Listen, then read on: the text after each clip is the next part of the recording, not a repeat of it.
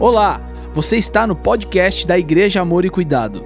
Antes de tudo, inscreva-se em nosso canal em qualquer plataforma de áudio que você estiver ouvindo. Abra seu coração e que esse episódio fale com você, abençoe a sua vida e a sua casa. Pessoal, graça e paz a todos. Como eu já falei, é uma honra estar aqui. É, era para mim ter vindo, acho que no primeiro dia, né, pastor? Acho que eu seria o que seria o primeiro, né? E aí, devido a mudanças de agenda. E hoje, na verdade, acho que eu e meu pastor descobrimos por que, que eu vim só hoje, né, meu pastor?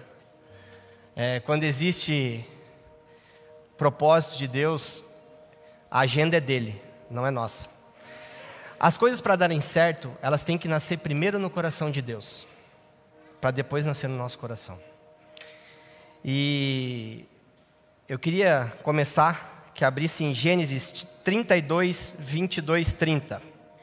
22 a 30. Acho que o pessoal pegou aí? Não. O pessoal me, me pediu. Quem achou, diga amém. Quem não achou, diga amém também. Então tá lá já, né? Eu estou vendo lá, aqui eu não estou. Mas eu vou ler para vocês. Naquela mesma noite, Jacó se levantou e atravessou o rio Jaboque, levando consigo as suas duas mulheres, as suas duas concubinas e seus onze filhos. Depois que as pessoas passaram, Jacó fez com que também passasse tudo o que era seu. Mas ele ficou para trás, sozinho.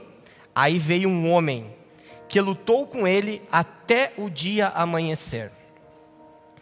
Quando o homem viu que não podia vencer, deu um golpe na junta da coxa de Jacó, de modo que ele ficou fora do lugar. Então o homem disse: Solte-me, pois já está amanhecendo. Jacó: Não solto enquanto o Senhor não me abençoar, respondeu Jacó. Aí o homem perguntou: Como se chama? Jacó, respondeu ele. Então o homem disse: O seu nome não será mais Jacó. Você lutou com Deus e com os homens e venceu. Por isso o seu nome será Israel. Agora diga-me o seu nome, pediu Jacó. O homem respondeu: Por que você quer saber o meu nome? E ali o abençoou Jacó. Então Jacó disse: eu vi Deus face a face, mas ainda estou vivo. Por isso, ele pôs naquele lugar o nome de Peniel. Eu quero orar por vocês. Deus Pai Todo-Poderoso, Pai, tu me trouxeste aqui com uma palavra, uma palavra de transformação uma palavra de propósito, uma palavra de prosperidade. Assim como Jacó nessa noite, Pai, que o anjo que aqui está, que me acompanhou, ele entregue a bênção a todos que aqui estão, e nenhum mais se chamará Jacó, o traiçoeiro, e sim Israel, príncipe de Deus, soldado de Deus, e eu digo mais, Pai, como ministro da tua palavra, como profeta na vida dessa igreja nessa noite, Pai, eu transformo esse lugar de Jaboque para Peniel, face a face com Deus. Isso aqui se tornará cada dia mais e mais uma casa de milagre, uma casa de cura, de libertação. E como eu já profetizei no início, eu voltarei aqui quando um novo e grande templo, a sua nova casa nessa cidade, for inaugurada. Em nome de Jesus, quem crê, diga amém.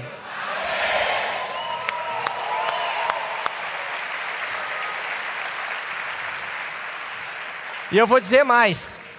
Em Lucas 1,37, se não me engano, diz que para Deus nada é impossível. Então, quem crê, tem alguém comigo? Crê? Vou ter que voltar, hein, Marcelo? Não vai ter jeito, não. Vou ter que voltar. Eu me chamo Thiago Bartos, tenho 38 anos. Eu sou empresário. Hoje eu ministro a palavra de Deus pelo Brasil. E eu nasci com câncer. Com um ano de idade, a minha família é, diagnosticou que eu tinha câncer. Então começou uma grande luta, processo, deserto, enfim, da minha família. Eu não vou dizer que eu lembro porque eu tinha apenas um ano de idade. Mas nesse processo todo eu fiz inúmeras inúmeras cirurgias. Eu tirei um rim, tirei um terço do intestino, adquiri hepatite C e várias outras intercorrências médicas.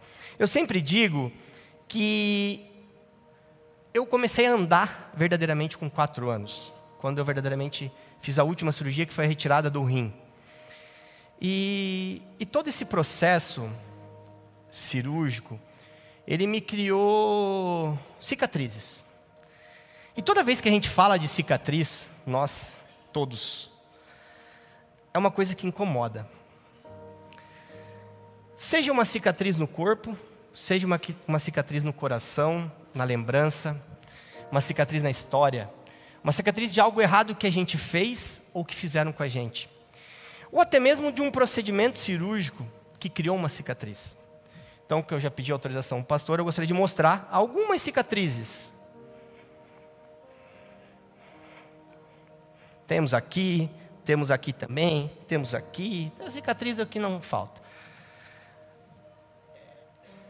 A minha condição financeira, hoje, graças a Deus, me daria a possibilidade de ficar com o tanquinho, escolher quantos gominhos eu queria. É, irmão, também quer? Percebi na risada. Vamos orar depois, né? Mas temos aqui, temos trabalho. E brincadeiras à parte. Só que o Evangelho me ensinou que a cicatriz não é nada ruim e nem feio. Eu amo as minhas cicatrizes. E a gente não pode ter vergonha delas.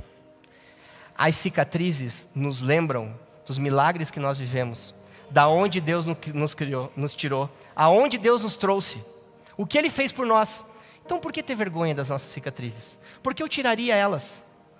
Isso não serve só para o corpo. Isso serve para uma lembrança ruim, um erro, um pecado, uma falha. Não tenham vergonha disso. Olhem, tem muita gente que fala assim: nossa, o passado morreu, eu não vou mais olhar porque morreu. Olha assim, sempre dá uma olhadinha. Estamos andando para frente, mas de vez em quando, mete um retrovisor. Para tu lembrar de onde tu veio, quem tu é, o que Deus fez por você, da onde Ele te tirou. Não tenha vergonha do teu passado. Não tenha vergonha. É necessário que às vezes a gente olhe para trás para que a gente não faça, para que a gente lembre, para que nos remeta a um tempo diferente do de hoje. E a gente entende, entenda todo o processo que Deus fez na nossa vida. Então, eu amo as minhas cicatrizes. Mas isso não foi sempre assim. Quando eu era jovem, eu tinha muita vergonha. Então eu entrava na piscina de camiseta e falava, não, porque eu tenho muita pinta, que tem um monte de pinta, né? Olha só, tudo. Aí eu falava, tenho muita pinta, meu dermatologista não deixa. tudo mentira. Tudo vergonha. Imagina, eu jovem, todas aquelas meninas, colégio, e eu com essas cicatrizes, com essas coisas todas horríveis visualmente. Que não é bonito. Eu sei que não é bonito. Vou dizer, ah, nossa, que bonito. Não, não. Não é. Só que é a melhor coisa da minha vida. Muitos milagres que eu vivi, muita história bonita estão aqui, marcada no mapa, que eu consigo olhar eles diariamente. Por que, que eu vou tirar isso? E assim pode ser o passado de vocês. Vocês podem ter cicatrizes lá que são necessárias e muito importantes para vocês olharem. Olhem, não tenham medo. Vocês vão olhar para elas para não fazer de novo. Vocês vão olhar para elas para ver todos os milagres que Deus fez na vida de vocês. Olha até onde Ele te trouxe, olha de onde Ele te tirou. Isso está lá nas cicatrizes. É que muitas vezes a gente tem feridas e a gente acha que é cicatrizes. Daí quando a gente olha, aí é complicado, aí dói. Por isso que a gente precisa perdoar. A gente precisa ser perdoado. A gente não tem que ficar carregando o peso de nada. Eu sempre, eu estava conversando hoje no podcast com o pastor, e é uma coisa, muita gente acha que o pecado é o fim. Nossa, eu sou o maior pecador do mundo. Nossa, uau. O pecado muitas vezes é o início. Não tenha vergonha do seu pecado. Não ache que ali acabou tudo. Ali pode ser o início de muita coisa não pode tratar com normalidade. Porém, a gente pode acabar falhando, a gente é falho. Não ache que o pecado é o fim do mundo. Então eu tive uma infância muito protegida pela minha família. Vocês imaginem, é, eu sou o filho mais novo de uma família de três meninos. O meu pai abriu mão total é, dos, meus, dos meus irmãos e para cuidar de mim, minha mãe ficou com eles. Então, a proteção em cima de mim era muito grande por tudo que eu passei. Eu acabei saindo de casa mais cedo. Os meu, meus pais foram embora da cidade que a gente morava no Paraná, em Cascavel, foram para Joinville. E eu comecei cedo. Então, eu comecei a trabalhar com 16 anos. E com 18 anos eu montei uma empresa. E ganhei muito dinheiro. Sabe aquela história do mundo que lugar certo, pessoas certas? Então, eu ganhei muito dinheiro. Eu com 18 para 19 anos era muito rico. Mas muito rico de verdade. Eu poderia fazer o que eu quisesse e comprar o que eu quisesse. Para vocês terem uma ideia, eu estava comentando com o pastor, eu, eu juntava alguns amigos durante a semana. A gente pegava o avião e ia para a Punta do Leste jogar poker jogar, beber, festa, bagunça, três, quatro, cinco dias. Então essa era a vida. Eu achava que eu era Deus. Eu, sabe aquela história que o dinheiro pode comprar tudo? O dinheiro te dá tudo? Então, esse era eu. Eu era arrogante e tal. Eu nunca fui mal, mas eu era muito arrogante, metido. Achava que eu era o cara, que eu tinha conquistado tudo aquilo porque eu era muito bom e etc. Até que um dia, eu fico imaginando Deus lá em cima, olhando para mim. O último que tentou ser igual eu, eu joguei aqui de cima. E não está no lugar bom. Teve misericórdia, né, pai? Ele falou: Vou mostrar para esse menino que ele não é Deus. Então, no instalar de dedos, eu dormi rico e acordei pobre. Mas não é que eu acordei pobre porque eu não tinha dinheiro. Eu acordei pobre devendo.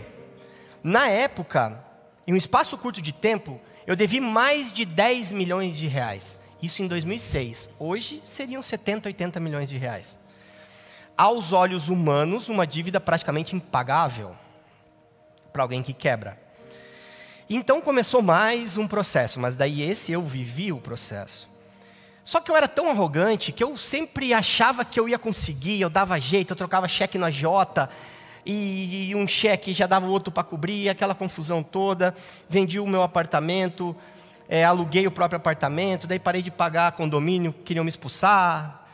Financei o carro, pegar o dinheiro, já não paguei as parcelas, busca e apreensão, aquela confusão. Até que um dia eu fui na casa de uma conhecida minha, numa cidade próxima a Joinville, chama São Francisco do Sul. Quem conhece São Francisco do Sul, Santa Catarina aqui? Oh, rapaz, tem bastante gente. Eita glória! Lá é bom, né? Enseada, prainha, praia grande. Ah, o irmão lá conhece. Surfou lá já, irmão? É? E essa pessoa chegou para mim e falou: Olha, eu vou te mandar num lugar que vai resolver o seu problema. Fica tranquilo. É assim, assado. Você chega lá, eu falei: Caraca, é hoje. Só que eu tinha um problema, eu não tinha dinheiro. Só que eu tinha uma última folha de cheque.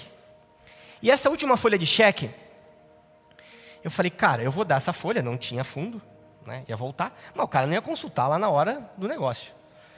Levei minha folha de cheque, fui para o lugar indicado, era uma casa bonita, uma casa pequena, entrei na pequena, onde me indicaram. Cheguei lá dentro, tinha um monte de imagem, um monte de. Macumba, no caso, mais rápido, mais fácil. Não ficar. Não, era macumba mesmo, da boa e tal. E aí. ficar inventando antes. Não, não, vamos falar a verdade do negócio, era e ponto, acabou. Deu aqui. Quem nunca pecou, tá aqui a primeira pedra. Olha os barulhos das pedras caindo. Estou lendo a Bíblia, tá vendo? E aí, entrou uma, mo entrou uma moça, moça para a senhora, ela estava arrumando as coisas, eu chamei ela, falei, tudo bem? Ela nem olhou para mim. Falei, uma pergunta, quanto é a consulta? Daí ela, 80 reais. Eu, ah, certo. Você pode me emprestar uma caneta? Daí ela, está na sua frente. Eu olhei, uma caneta, irmãos. Aquela caneta não estava ali quando eu cheguei. Vocês estão rindo, vocês não têm noção do tamanho do meu apavoro.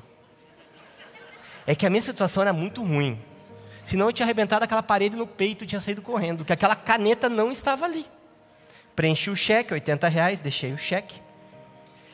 Ela, antes de sair, fala assim: o mestre já vem. Eu falei, como é que é? Caraca!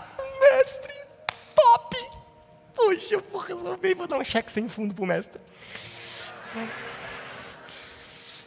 Aí, passou alguns minutos, eu não sei precisar quanto, mas foi rápido, entrou o mestre. Rapaz alto, rapaz não, 50, 60 anos, cheio de colar, figura típica da macumba. Joga no Google lá, é aquele rapaz. Ele chegou, sentou na mesa, puxou o meu cheque. Quando ele puxou o meu cheque, meu coração deu uma parada de alguns minutos. Ele deu aquela olhada, eu falei, vai puxar uma maquininha, vai consultar, não, olhou. Vocês estão rindo que não é vocês, cara. Foi triste aquilo. Aí ele olhou, colocou o cheque, tinha um, um copo assim, ele estava sentado. Ele tirou um paninho branco de cima do copo, botou a mão sobre o copo, sem olhar para mim nenhuma vez. Então ele botou a mão sobre o copo, passou mais ou menos uns 10, 15 segundos, foi muito rápido. Ele olha para mim. Quando ele olha, estava branco assim, tipo aqui, para mim, ele vira a mesa sobre mim, joga aquilo por cima de mim desculpa, e fala assim: suma daqui, aqui não é o seu lugar, eu não posso falar com você.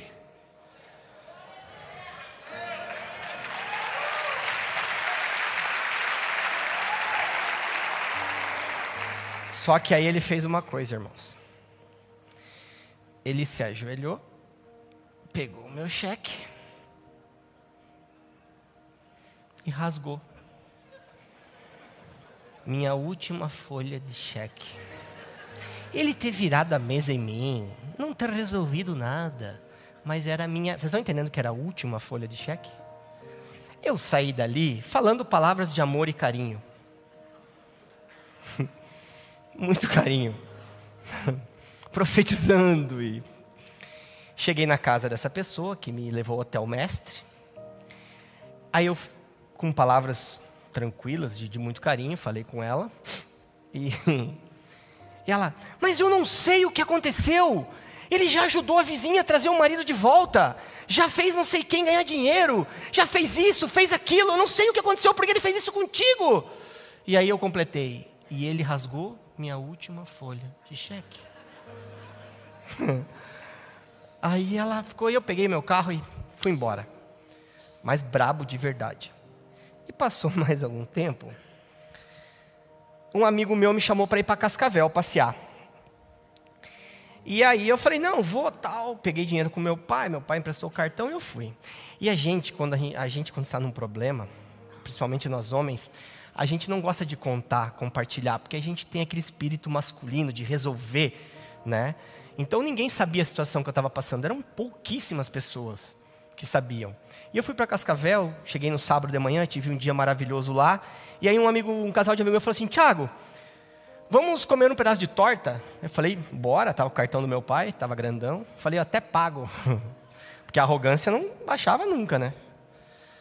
E aí, tudo bem. Fomos até o lugar, a esposa do meu amigo falou: Ah, só vou passar na casa de um amigo da minha mãe, eu preciso entregar esse envelope. Eu falei: Tô de carona. A gente foi para o local, ela falou: É rapidinho. Ela saiu do carro. Passou 40 minutos. Por que mulher tem o costume de rapidinho? 40 minutos. Não, já estou terminando. Nós entramos atrás dela. Eu, tranquilo, falando palavras de carinho. Quando nós chegamos, tinha uma, uma pessoa sentada com cinco meninas e a minha amiga conversando num sofá, e um pastor de perna cruzada olhando para a porta. Quando nós adentramos, ele falou assim: Que bom que vocês entraram.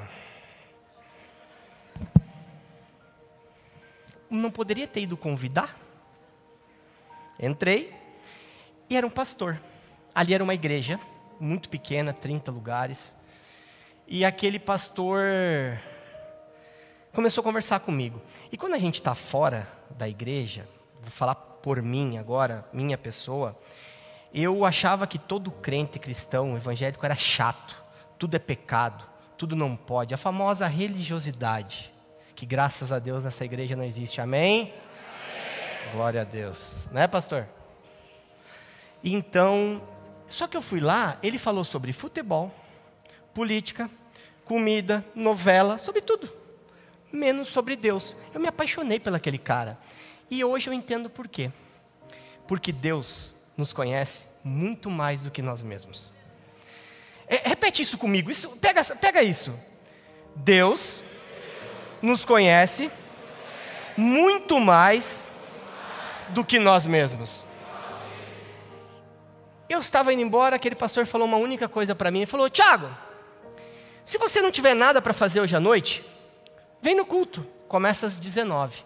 Eu, educado, tinha adorado ele, falei: Claro, pastor, se der, eu venho. Eu tinha marcado um monte de coisa, não ia nada. Passou o dia, comi minha torta, fui para o hotel para descansar. Seis e meia, eu comecei a ligar e mandar mensagem. Naquela época não tinha é, WhatsApp, né? Naquela época era mensagem. E comecei a ligar para muita gente. Ninguém me respondia. E veio uma voz, que até hoje eu não entendo. Se você não tiver nada para fazer, vem no culto. Gente, eu peguei um mototáxi. Quem, quem lembra do mototáxi aqui? Aquele que o capacete, 70 pessoas usavam no sol, cheiroso. Eu contei isso pro pastor, hoje ele quase desmaiou. Não, troço ruim, mas era o que dava, irmão. Era o processo. E fui, cheguei lá, já era sete e pouquinho. Tinha começado o culto. E quando a gente está num lugar que a gente não quer estar, a gente entra, visão periférica da porta, fácil acesso de saída, senta próxima. Aqui não acontece isso na igreja, claro. Isso é lá, no, lá em Santa Catarina. Aqui não. Né? E quando a gente está num lugar que a gente não quer estar, tá, a gente fica agoniado, né? Olha no relógio e tal. E eu estava naquela sensação. O pastor me viu, me cumprimentou. O culto começa, com mais ou menos 10 minutos, o meu telefone no bolso começa a vibrar. Eram todas aquelas pessoas que eu tinha chamado e não tinham me respondido, começaram a me chamar. Porque o inimigo, ele quer que o agir de Deus sobre a nossa vida caia em descrédito. Então ele começou a me provocar, a me tentar. Mas eu fiquei. O culto seguiu, eu não entendi nada, não fez sentido algum para mim. Ao final o pastor falou assim: "Fechem seus olhos que eu vou orar por vocês". Eu falei: "Vou fechar nada". Fechei um e deixei um aberto aqui, né? Queria ver o que ia acontecer, irmão. E ele foi orando, umas 20 pessoas. De repente, ele sumiu do meu raio de visão e ele encostou no meu ombro.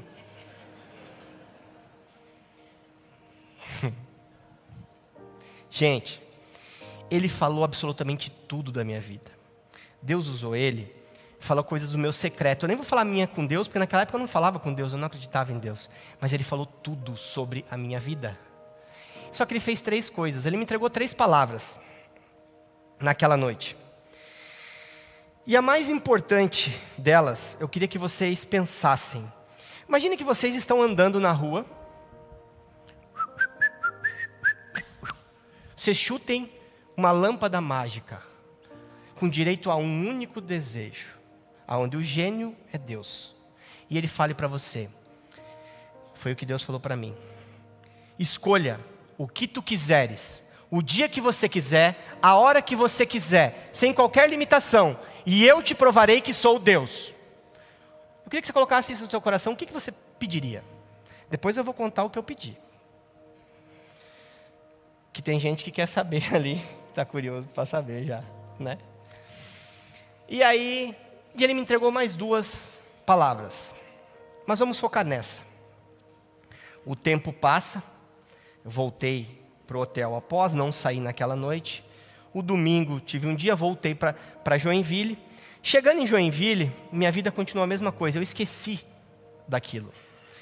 Passou alguns dias, um amigo meu lá de Balneário Camboriú, ele me convidou para ir para Balneário passar um final de semana. Ele sabia da minha situação financeira e ele mandou dinheiro para a conta do meu pai. Meu pai me deu e eu fui para Balneário Camboriú. Chegando lá, a gente passou um sábado maravilhoso e tal no domingo de manhã, nós estávamos no café da manhã, ele sentou comigo e falou assim: Tiago, o que, que, é a coisa que mais te incomoda? Eu falei: Como assim? Ele é: O que, que é que mais te incomoda nessa situação que você está vivendo? E aí, eu falei: Cara, é o meu carro, busque apreensão. Aquele medo todo momento, no ir e vir, você não saber o que vai acontecer. Daí ele chamou o nome da esposa na cozinha: Ciclana, traz meu talão de cheque pegou o cheque, olhou para mim, falou: Quanto você deve do carro para resolver o problema? Aí eu calculei, aumentei. Legal. Pedágio, gasolina, né, irmãos? Como é que eu ia andar? Ele sabia, o propósito não era esse. Ele preencheu no valor que eu falei, cruzou, botou meu nome, empurrou o cheque. Só que quando eu fui pegar, ele puxou e falou: Olha, eu só quero que você faça uma coisa por mim. Eu, eu prontamente respondi: Tem que matar alguém? Ele falou: Não, não precisa matar ninguém. Vamos no culto comigo hoje. Eu falei: Mas é para matar o pastor? Ele falou: Não, não, eu só quero que você vá no culto. Eu falei: Por esse dinheiro, irmão? É, nós, vamos para o culto. Não sabia nem a roupa que botava para ir no culto. E eu, passou o dia, chegou o horário do culto, fomos para o culto. Chegamos lá, era uma igreja grande, tamanho dessa igreja. E ele era amigo do pastor, por exemplo, Marcelo. E então a fila inteira da frente estava reservada para ele. Nós estávamos indo, ele, nós vamos sentar lá na frente. Eu, o acordo dizia ir à igreja. Em nenhum lugar estava dizendo sentar na primeira fila. Podem ir. Eu fui lá, irmão. Onde está aquele irmão de camisa mais clara lá? Mas pensa. Só que eu cometi um erro naquela noite. Eu fui de vermelho. Mas por que vocês estão rindo? Eu nem falei nada ainda. E aí começa o culto. Era um pastor. Nada contra os baixinhos, tá? Glória a Deus. Fica nervoso. Mas era um pastor baixinho assim. Mas é aquele pentecostal, irmão. Do ratatá mesmo, sabe? Não, gente, você é louco. Aquilo me escandalizou de um jeito. E ele, ah, Deus o livre, enfim. E aí ele, ele estava no canto assim, e, de repente ele pediu para a banda parar. Ele vira. Você, aí no fundo. Aí eu já meti aqui, né, irmão? Cutuquei a mulher do meu lado, falei, tá te chamando. Ele, não, você de vermelho, levanta. Irmãos, em 30 metros quadrados tinha gente de cinza, preto e branco. Eu, igual a irmã aqui, ó. Ele começou a falar tudo aquilo que pastor de Cascavel falou. Só que lembra do que eu fiz vocês repetir? Deus nos conhece muito mais do que nós mesmos. Quem me conhece sabe o quanto eu sou competitivo. Aquele pastor. Você é um covarde. Você não tem coragem nem de fazer um pedido, porque eu vou provar que eu sou Deus. Você tem medo de estar errado. Você é um covarde.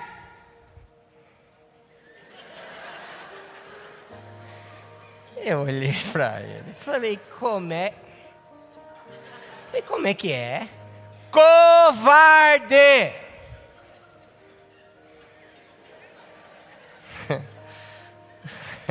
Minha vontade de levantar e dar Falei, eu, covarde? Eu. Tá. Eu vou pedir. E eu pedi. E eu já quero falar uma coisa para vocês todos. Eu vou contar o que eu pedi. Se alguém ri, eu me retiro, porque eu venho sofrendo bullying pelo Brasil inteiro. É sério, eu falei que hoje seria a última noite. Eu falei para minha esposa que se hoje eles rirem, eu irei me retirar. E o pastor continua a pregação, que ele já conhece um pouco, ele toca. E eu pedi. Hum. Eu nem falei, já estão rindo. Aí eu pedi que determinado dia e determinada hora o telefone da minha casa tocasse três vezes, parasse de tocar. Na minha frente. Se alguém lá no fundo, eu nem escuto, mas. Mas por respeito eu vou continuar. Mas sabe a hora que eu descobri que foi um pedido ruim? Mas deixa eu perguntar, alguém iria pedir a mesma coisa a hora que eu falei? Sim, ô irmã, vou orar por ti. Eu não sei quem falou, mas eu escutei. Foi ali, glória a Deus, viu? Grandes coisas na sua vida, hein? E aí, eu liguei para aquele pastor, saí de lá, liguei para aquele pastor do casal. É o seguinte, então, eu fiz o pedido. E agora eu, eu vou provar que isso não é uma palhaçada. Dele, daí eu vi que foi ruim. Aí eu falei, ele falou, o que você pediu? Falei, eu pedi que o telefone tocasse dia 28 de 10 de 2006, três vezes, e parasse de tocar. Silêncio do outro lado da linha. Eu, pastor, você está aí? Não, estou, muito bom, muito bom. Muito bom pedido, muito bom. Eu falei, agora, o que eu tenho que fazer? Daí ele, você tem que orar. Falei, beleza, eu vou orar. Como é que ora? Dele, você vai chegar na sua casa, você vai se ajoelhar e vai conversar com Deus. Assim como você está conversando comigo. Falei, top, entendi. Desliguei o telefone, ah, fui para casa. Cheguei em Joinville.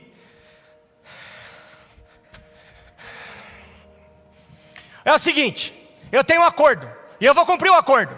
Eu sei que você não existe, eu sei que nada vai acontecer, mas eu tenho que falar com você todos os dias. Então eu vou fazer isso. Amém. E eu fiz isso, essa oração maravilhosa, por alguns dias. Chegou o dia fatídico 28 do 10. E eu liguei para uma mulher que tinha pena de mim limpava minha casa de graça. Ela foi lá limpar. Fiquei em casa o dia inteiro. Chegou o fatídico horário das 19h20. O telefone faz trim,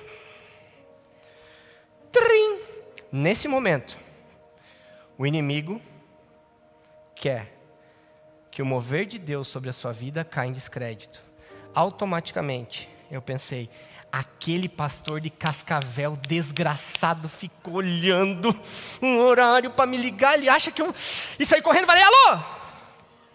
Alô? Alô? Falei, ele fez exatamente do jeito que eu falei para ele. Ele acha que eu vou acreditar em Deus por causa disso. Ele é louco. Todo mundo aqui já teve aquele Panasonic pretinho de base preta? Fazia pipi, né? A avó, a mãe tinha, todo mundo tinha. Não fez pipi.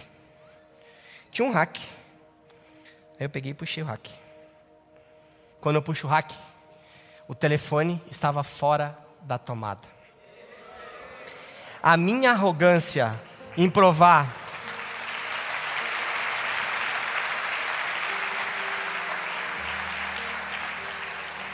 A minha arrogância em provar que Deus não existia me levou a encontrá-lo.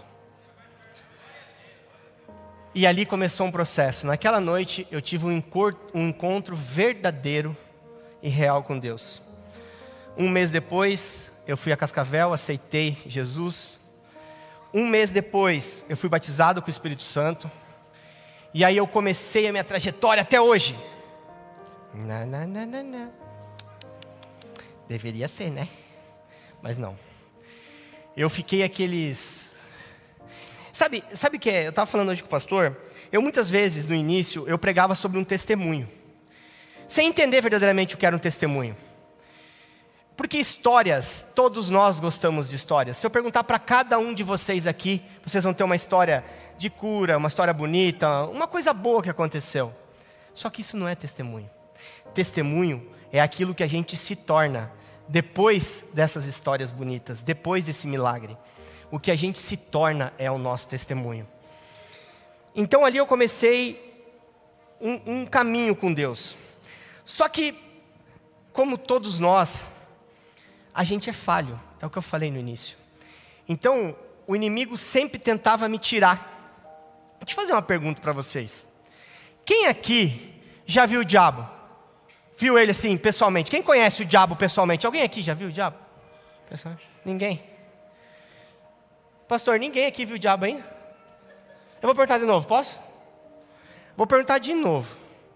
Alguém aqui nesse lugar, nesse recinto, fale agora e cale-se para sempre já viu, pessoalmente, enxergou, conversou com o diabo? Ninguém. Ah, eu acho que vocês estão errados. Como eu estava por muito tempo. E se eu falar para vocês que aquela figura mística de vermelho, chifrudo, com cheiro de enxofre, palavras horríveis, que nos convida para lugares quentes, feios, sem conforto, não é bem assim. E se eu falasse que o diabo, muitas vezes, ele é loirinha ou loirinho, perna grossa, barriga tanquinho, fala coisas bonitas, coisas agradáveis, te convida para momentos maravilhosos, para lugares aconchegantes. Eu queria perguntar de novo: alguém aqui já viu o diabo? Aumentou, gente, muito! E sabia que o diabo às vezes está no nosso trabalho, na academia, no curso de inglês, em casa.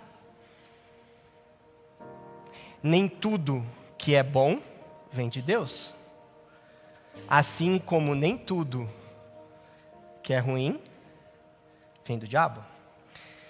Jacó, quando encontrou o homem que era o anjo, ele entrou no soco, literalmente, e falou: Eu não vou te soltar enquanto você não me abençoar. Jacó, ele queria ouro, prata, sabedoria, como falou? Não. Ele queria transformação. Ele não queria ser mais visto como enganador, ele queria fazer as pazes com o irmão dele. Ele queria mudança. E qual foi a mudança que Jacó teve? A mudança de Jacó foi exatamente a prosperidade. Ele pediu prosperidade, que era mudança. E o anjo transformou em Israel, príncipe, soldado de Deus. Eu vou dizer uma coisa para vocês: é impossível, impossível novos resultados, resultados diferentes, sem novas atitudes. Tem muita gente aqui que está querendo viver coisa nova e fica fazendo coisa velha. Se eu andar todo dia para cá e dizer, pô, não aguento mais chegar nessa faixa amarela. Pô, meu Deus, eu não aguento mais chegar nessa faixa amarela. Ô oh, Deus, pelo amor de Deus.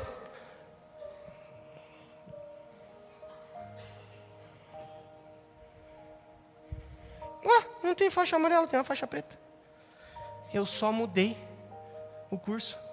Tem muita gente aqui pedindo milagre, pedindo bênção, sendo que nem a Bíblia lê. A Bíblia de, de vocês às vezes está em casa como artigo de decoração. Quem aqui é pai? Levanta a mão. Uau! É uma delícia quando a gente tem festa de aniversário dos nossos filhos, né? Ganha aqueles presentes e eles não querem abrir no, eles querem abrir no dia seguinte, né? Não, achei que era só os meus. Quer abrir tudo no mesmo dia. Nós, como pais sábios, fazemos o quê? Pegamos o primeiro presente, já com aquela raiva, cansado da festa toda, já gastou aquele dinheiro todo. Abre o presente e já vai tentando montar. Joga a caixa, manual, tudo para lado. E vai tentando montar. Normalmente não consegue, quebra, desencaixa. Ah, tem um manual. Aí tu pega o manual, Figura 1. Peça A na B. Figura 2. Daí você pega a 1 e a 2. Em cinco figuras você montou um brinquedo que você levou meia hora.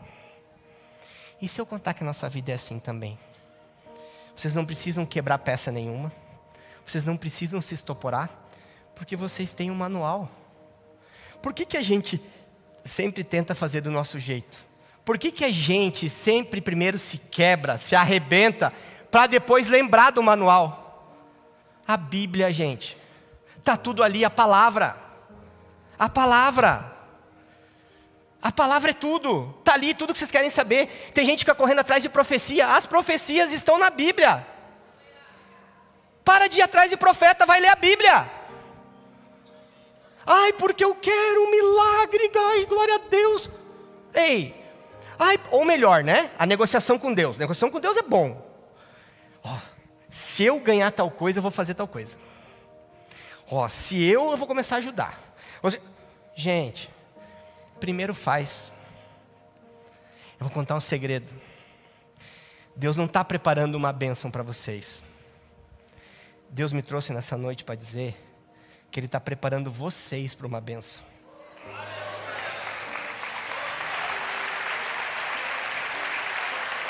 Aquele mesmo, aquele mesmo anjo de Jacó, só nós e o YouTube. Ele está aqui. Não solta ele. Vamos até o amanhecer. Mas só soltem ele quando vocês receberem a bênção de vocês. Quando a gente fala a palavra seja próspero, Estava conversando hoje com o pastor, muita gente liga prosperidade a dinheiro. Tem um amigo meu que ele fala assim: Meu, ele é tão pobre, tão pobre, que a única coisa que ele tem é dinheiro. prosperidade e dinheiro, elas não necessariamente têm que andar junto. Prosperidade é que não te falte nada e não que você tenha coisas em excesso. Prosperidade, Deus fala que Ele não quer que falte nada a vocês. O dinheiro não pode ser a busca de tudo.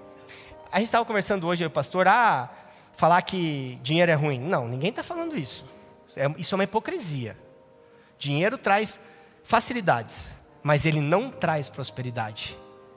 Dinheiro não traz prosperidade. Eu já tive dinheiro, eu já perdi dinheiro, eu já ganhei dinheiro de novo, só que pela primeira vez na minha vida eu sou próspero. Deus me deu uma família, Deus restituiu cem vezes mais do que eu perdi no passado. Eu sou um cara que eu cheguei a ter 173 protestos no Serasa, mais de 60 cheques sem fundos, devendo mais de 10 milhões de reais em 2006, que hoje seriam 70, 80 milhões de reais. Se existe uma promessa de Deus sobre a sua vida, esse anjo que aqui está. Deixa eu fazer uma pergunta: quem aqui está precisando de uma mudança de verdade? De um milagre daquele assim, ó, porreta paonte, aquele que os olhos humanos não, não conseguem imaginar que pode acontecer. Uma transformação de, de algo muito importante. Tem alguém aqui nesse lugar que está precisando disso? Levanta a mão. Será que é por isso que o anjo veio?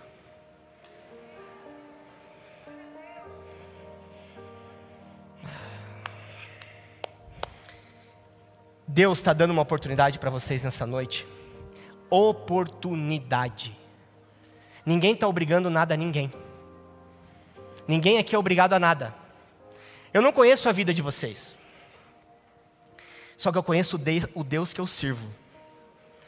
Eu conheço o Deus do impossível que transformou a minha vida. O Deus que fez com que eu pudesse dizer que tenho um testemunho. Hoje, eu sou casado com a Nayara, vocês a conheceram.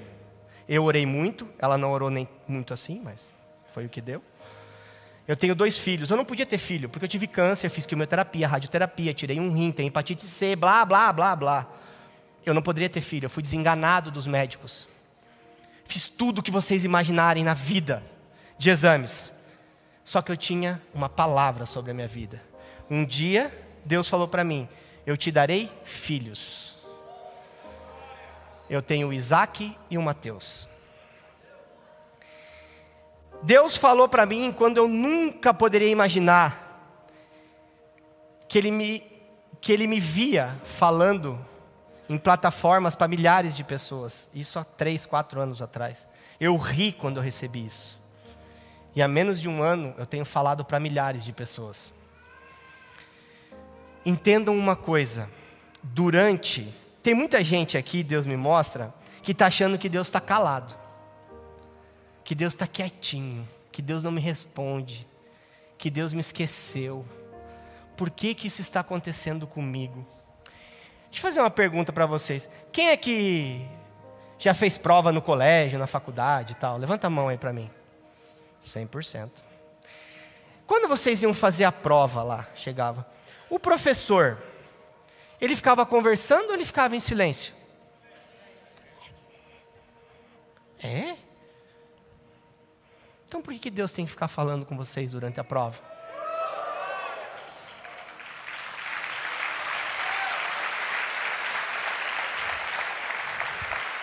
Eu vou contar mais um segredo que só pode ficar entre nós. Sabia que Deus não é nossa fada madrinha? Muita gente ergueu a mão dizendo que é pai, né? Eu vou fazer uma pergunta para vocês. Vocês estão andando no shopping e vocês passam todos os dias na frente de uma loja de brinquedo. O seu filho todos os dias vai pedir um brinquedo, correto? Legal, não é só os meus também. E vocês todas as vezes dizem sim e dão um brinquedo? Não. Por quê? Porque senão o nosso filho vai. E por que, que Deus tem que dizer sim para vocês em tudo que vocês pedem? Deus, Deus é Pai. Sim, não é significado de amor. Não, muitas vezes é. O cuidado às vezes vem de um não. O cuidado vem em te livrar de algo. Peguem uma coisa: Deus afasta pessoas Porque ele escuta conversas que a gente não escuta. Eu vou repetir, eu vou repetir que tem gente aqui que precisa escutar. Eu vou repetir, peraí, peraí, peraí. Fale comigo, melhor. Olha para o seu amiguinho do lado. Deus afasta pessoas porque Ele escuta conversas que nós não escutamos.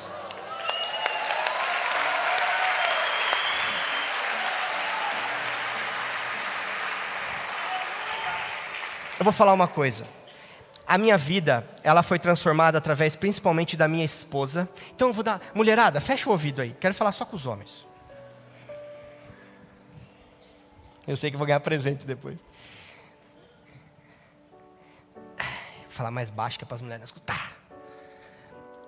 Homens, a gente quer dizer que é cristão, crente, da igreja de amor e cuidado, pastoreado pelo pastor Marcelo, sendo que o nosso primeiro ministério começa em casa, sabia? Não adianta se a gente não valorizar as nossas mulheres, se a gente não cuidar da nossa família.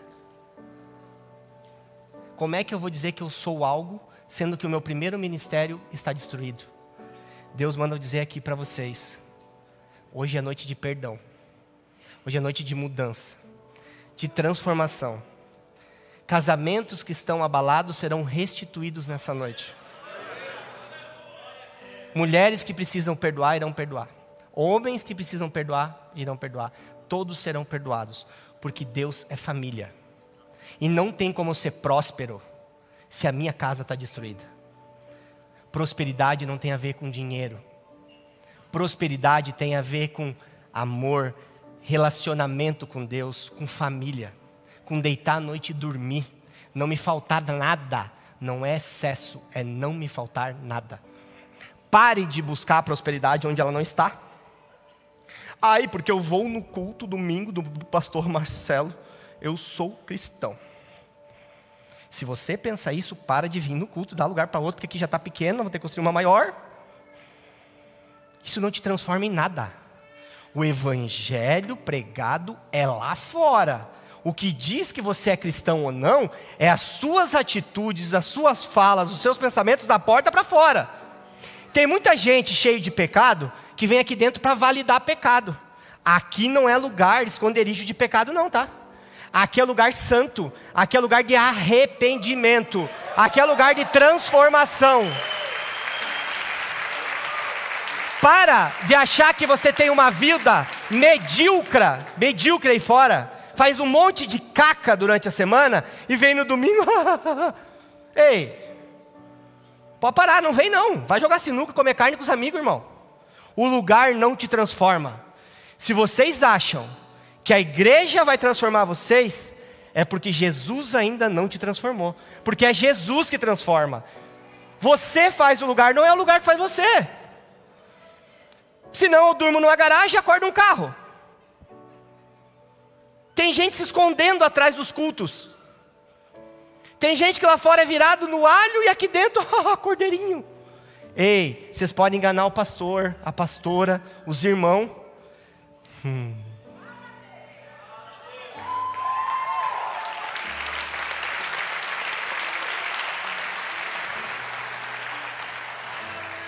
Tem gente aqui, Deus está me mostrando.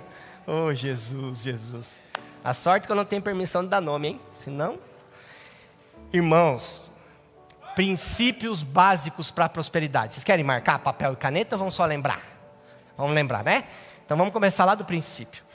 Nós temos leis na Bíblia. Né? Quem lê a Bíblia não é só de sabe que existe. Dízimo Uau, é horrível falar de dinheiro na igreja. Eu vou falar porque eu não sou pastor. Então eu posso falar, eu sou dizimista, eu sou ofertante, eu cuido da minha igreja. O meu pastor Júnior Rostirola teve aqui, né? Você sabe como ele veio? Carro? Avião comercial? Ele veio com o avião que eu pago para ele. Ele voa de avião particular o Brasil inteiro, porque eu cuido e honro o meu pastor. Tem gente aqui que quer ser próspero e nem dízimo dá. dá não, perdão, que eu também não dou dízimo. Devolve, porque o dízimo não é nosso, é a parte que não nos compete. Ei, tem um monte de gente aqui que vai lá no Google para achar a resposta para não dar dízimo. Ai, porque Jesus veio com um novo. Ele não fala de dízimo. Vão se converter. Dízimo é lei. A lei não mudou com a vinda de Jesus. Então temos o dízimo, temos que dar o dízimo. 10%. Ó. Primeira chave para ser próspero. Então, se você não dá o dízimo, já está descartado da prosperidade. Quem está falando? Eu. Posso estar errado para caramba, mas. Segundo, tem irmão que vem na igreja aqui, encontra um monte de irmão todo domingo, não sabe nem o nome do irmão. Não sabe se o irmão precisa de alguma coisa. Às vezes uma, tudo bem, como você está? Que tipo de relacionamento de igreja, de família é esse? Se você não sabe o nome do irmão que você não está lá todo domingo. Três. Pastor, levanta um pouquinho, por favor. Eu vou, ó, isso aqui é pesado. Isso aqui é pesado, irmão. Vocês sabiam que ele não é um robô nem uma máquina? Assustei muita gente, perdão. Se eu cortar ele, vai sangrar igual eu e você. Sabe o que isso significa? Ele é humano como nós. Sabia que ele também às vezes precisa? Ô oh, meu pastor, como você está? Está tudo bem? A gente só quer que venha até nós. Mas a gente, esse homem carrega uma carga e essa mulher, a pastora, que vocês não têm noção. As coisas se resolvem lá em cima. É joelho no chão e oração. Vocês têm noção quanto que aquele homem ora por todos vocês? E agora eu quero saber quantos de vocês verdadeiros, não precisa levantar a mão nem nada, pensem, oram por ele de verdade, pelo seu pastor, pelo seu pai espiritual, pela sua igreja. Ai, gente, ai, gente, eu vou falar por mim também, que eu também cometo falha às vezes. Ah, pai, eu quero isso. Ah, pai, me abençoa. Ah, pai, pai, pai, eu, eu, primeira pessoa singular, primeira pessoa singular. Nós, não é sobre mim, é sobre Deus e as pessoas. O pastor de vocês tem que ser cuidado, honrado. O meu pastor, de novo, Júnior Rostirola, ele tem um melhor dessa terra. Ele voa de avião particular que eu pago. Ele tem um carro zero que eu dei. Ele mora de frente para o mar, na beira da praia, que eu dei para ele o apartamento para morar. Eu pergunto se ele precisa comprar algo. Eu dou tênis, eu dou roupa. Não estou preocupado se ele precisa. Ai, mas o pastor Marcelo já tem dinheiro, tem uma caminhonete tona, uau, não precisa de nada. Não é isso. Não está vinculado ao valor, está vinculado à intenção, está tá, tá vinculado ao coração, ao cuidado. Como é que vocês querem ser prósperos se vocês não cuidam da prosperidade do pastor de vocês? Existe como? Sejam sinceros. Isso não está na Bíblia, mas basicamente eu estou dizendo, eu quero que alguém me diga. Pensem, tem como? Tem alguém que não é da igreja aqui, que está vindo hoje, foi convidado, alguma coisa, que é a primeira vez? Um irmão? Dois irmãos? Três irmãos? Tem mais lá? Tem uma irmã com a mão assim, com vergonha? Tem outra lá? Sejam bem-vindos à família, que aqui é maravilhoso, viu? E voltem sempre. Não se assustem comigo, não, que eu não sou daqui. Eu só venho hoje e depois volto pastor normal. É. Não é que às vezes assusta. Né? O irmão fala: será que toda vez é assim? Não, tem um pastor bom, aquele começou, aquele é top. É brincadeiras, mas gente, então eu, eu falei algumas coisinhas básicas para vocês, né? Então, ministério de casa, lei, responsabilidade, pastor. A prosperidade é algo que a gente conquista. Não tem graça, milagre, é uma conquista. Vocês têm que fazer para ter a prosperidade. Se vocês fizerem essas chaves que eu dei para vocês, e nada mudar, vocês podem brigar com o pastor. Não, brincadeira vocês podem me procurar. porque eu falo de Deus para vocês essa noite. Deus mandou o anjo nesse lugar, porque essa é a noite da transformação transformação de pensamentos, transformação de casamentos, transformação de entendimento sobre a lei e responsabilidade. Vocês não querem ser próspero? O nome, vamos ler lá: Conferência Seja Próspero. Vocês hoje, na última noite, depois de tudo que vocês aprenderam, eu vi todas as pregações até a minha. O anjo veio. Então vocês têm o conhecimento, vocês têm o exemplo, e hoje vocês têm a oportunidade. A oportunidade é hoje. O anjo vai embora. Ninguém é obrigado a nada. Se vocês acham que eu estou falando qualquer besteira, qualquer coisa que não faz sentido, esquece tudo que eu falei, fica quietinho no seu lugar, peço perdão, glória a Deus, venho só na inauguração do novo tempo, porque isso é promessa de Deus e vai se cumprir. Isso não é o Tiago, isso é Deus. E eu vou voltar mesmo de bicão, porque daí não é Deus, é eu mesmo. Que... Vou estar tá aqui. Eu quero dizer uma coisa para vocês eu posso ficar a noite inteira aqui falando muitas coisas. Só tem um jeito da gente parar. Eu convido vocês para ter uma experiência com Deus. Eu posso tomar essa água aqui? Uau, tem gosto de laranja. Vocês estão aí? Pregador, amigo do Marcelo, deve ser sério, deve ter gosto de laranja. Uau! Agora, se eu te der a xícara para você beber, você vai tomar e vai dizer: tem gosto de laranja, ou não tem gosto de nada. Eu falo de um Deus impossível, um Deus de prosperidade. Só que eu não quero mais ter que falar para vocês acreditarem. Eu quero que vocês tenham uma experiência com Ele nessa noite. Eu quero que vocês verdadeiramente vivam uma experiência com esse Deus que eu estou aqui falando. Com esse Deus que me trouxe aqui, Rasul Muiderei Manaya. Eu quero nessa noite transformar vidas. Você que quer essa transformação, que quer essa mudança, que quer ter essa experiência nessa noite, vem aqui para frente. Eu quero orar para você.